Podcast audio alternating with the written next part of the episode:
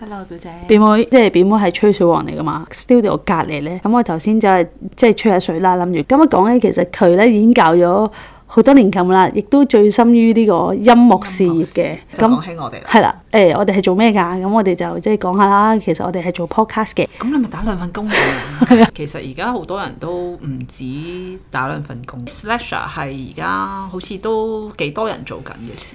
我我係啦，鋪頭啊或者同事，其實佢哋都唔係淨係做緊鋪頭上面嘅嘢咯。係嘛？係啊，啱啱過去嗰個金像獎頒獎典禮呢，新晉導演嘅名單，佢哋都有幾多人呢？都係 slasher 嚟嘅，即係唔係淨係導演嚟嘅佢哋。咁佢做咩㗎？即係 k e l f 導演加配 樂啊配咩？咩即係有部走去演嘅， 睇低啲人嘅你。唔係，即係我冇諗過佢同一時間係個演員，或者可能佢有時間做你有少冇打雜咁咁樣？樣。係咩？通一個樂隊嚟嘅，嗯趙善恒咧，一秒拳王係佢到噶嘛，哦，係啊，我以為我知啊，啊因為阿周國賢，佢又係哦樂係係隊係，嘅主唱，哦係啊又係係啊，唱作歌手，又係演員，又係導演咯。哦係喎係喎，係啊，我其實咧本身咧，我係 t e l t o n i c 嘅，然後喺呢個頒獎典禮度都咁熟口面嘅一個人個樣。哦跟住就覺得佢哋孖生定係點啊 咧？即係跟住我慢慢先發現，哦，原來佢係同一個人。最新金之華佢有做周國賢嗰個唱佢誒仲要演唱唱會嘉賓佢仲要唱歌唱得咁好聽喎，係嘛？好勁啊！我覺得佢。但係咧，我咧一開始接觸佢嘅時候咧，啲人係唔係好中意佢樂隊嘅時候嗰個組合？點解嘅？因為佢佢歌幾好聽噶喎。因為嗰陣時佢靠佢紅嗰首歌叫做《成行成市》，又係嗰啲咧，即係成行成即係又係嗰啲你好紅我，哦呢首歌好多人聽過，跟住啲人就話我可能完全唔中意聽呢首歌。誒，噠噠噠噠噠噠噠噠重遇你一次嗰首歌，我係幾中意佢把聲，我覺得好有力量嘅佢把聲，嗯嗯好係真係 rock band 嗰啲嘅聲。但係佢拍嘢係好幾好睇嘅，一秒拳我係幾好睇嘅。除咗佢之外呢，文念中嗯佢係誒好好拍電影嘅一個導演啦。佢原來係一個美術指導嚟，啊， 係啊，佢唔係一個導演嚟嘅本身，即係佢做做下美術指導就就去做做咗導演。導演。而家呢個年代係其實呢樣嘢都好流行啊。睇高德超去訪問啊，古天樂又係啦，嗯明明係演員，跟住又去變咗做投資者，誒咩唱片協協會會長，係啦，跟住同埋吳君如又係本身係演員，跟住無端又做監製啊嗰啲咁樣啦，即係啊係大家都係突然間好似係變咗好多重嘅角色嘅。嗯嗯，跟住就問劉青雲，你有冇諗住去做呢啲嘅唔同嘅角色啊？咁樣嗯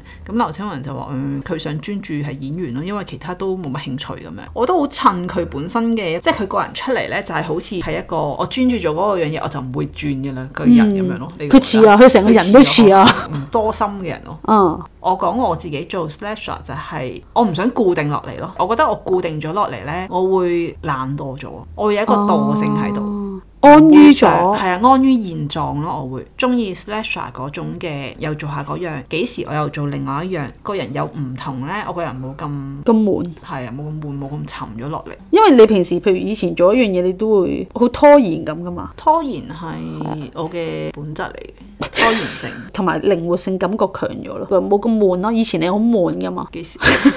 所以我就喺我嘅外在、我嘅外表上面整到冇咁悶係啦，咯，花枝招展咁樣係。啊，你有冇覺得啊？有啊，我而家係好求其㗎。係啊，你個外表超級求其係嗯啊，喎。超求其㗎。其實已經唔需要用外表去到令我覺得自己冇咁悶。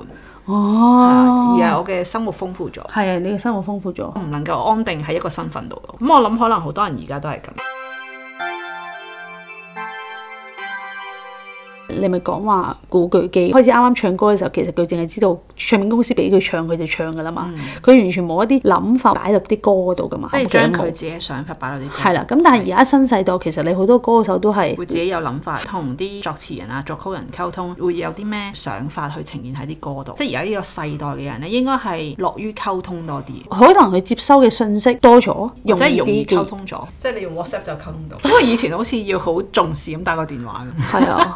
我唔知大家有冇發現，而家電話係好少響啊，響親呢都係一啲廣告啦，同埋一啲行騙嘅， 即係騙徒會打嚟嘅。即係傾偈嘅時候，有有同個朋友講開，喂呢排好多騙案發生啊，喺咩嘅時代會有多啲騙案發生？亂世嘅時候，大家係一個好絕望嘅時候就就會有啊好好多多騙案，因為騙案係俾一個希望你，令你覺得我做咗嗰樣嘢，你就有希望噶啦，哦你就有轉變噶啦。所以係越絕望嘅地方呢，就越容易發生騙案。而家嘅嘅柬埔寨事件就係我而家喺度揾唔到錢啊，一片死寂啊，嗯嗯我出去外面打拼呢，有一番機會賺咗好多錢，又可以可能攞埋户籍添。嗰班騙徒都真係好聰明。啱講。因為佢哋用一啲字眼，全部係你依家絕望嘅人，你全部都好想要嘅 嘢咯。你要自由，你要錢，你要户籍，全部都係 top ten，佢就想要呢啲嘢啊嘛。做咗個故事出嚟，你就好想去噶啦。好似我啱啱聽到一個 podcast 就係講啲幸存者嗯點樣走翻出嚟啊，逃走啦咁。即係我哋外人睇就梗係會覺得講得輕易啦，或者嗯係外人睇你喺個 moment 就哦我就梗係點點點啦咁樣。咁、嗯但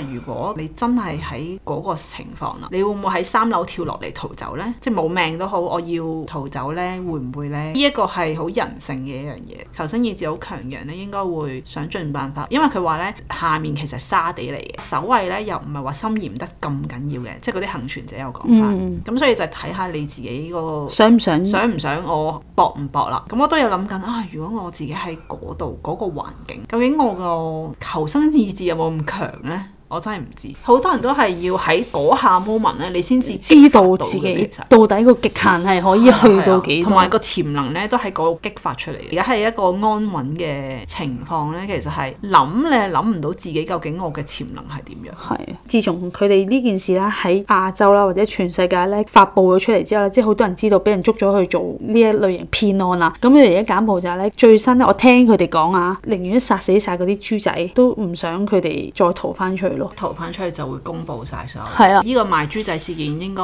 唔係淨係今日先發生嘅。唔係㗎我估越多人逃咗出去呢，咁同埋越多人出聲啊嘛，同埋我有聽過呢，唔係淨係直接泰國轉機啊咁樣，而家係你會去韓國度做嘢，或者去杜拜度做嘢，但係去到嗰度呢，就會送你去緬甸或者柬埔寨。聽過啲人咁樣講，即係因為呢個咁樣國際化咗啦嘛。拉埋人哋落水。即係你話係咪好絕望嘅時間呢？又唔係嘅，即係睇你點睇，你啊自己個念係擺喺邊度啫。你要去到咁絕望呢，其實人哋講一啲希望假象俾你呢，你就好容易就一去不復返你小心啲今集係咁多啦，多謝大家收聽，記得 follow 埋我哋 IG 九 F dot is not easy，拜拜。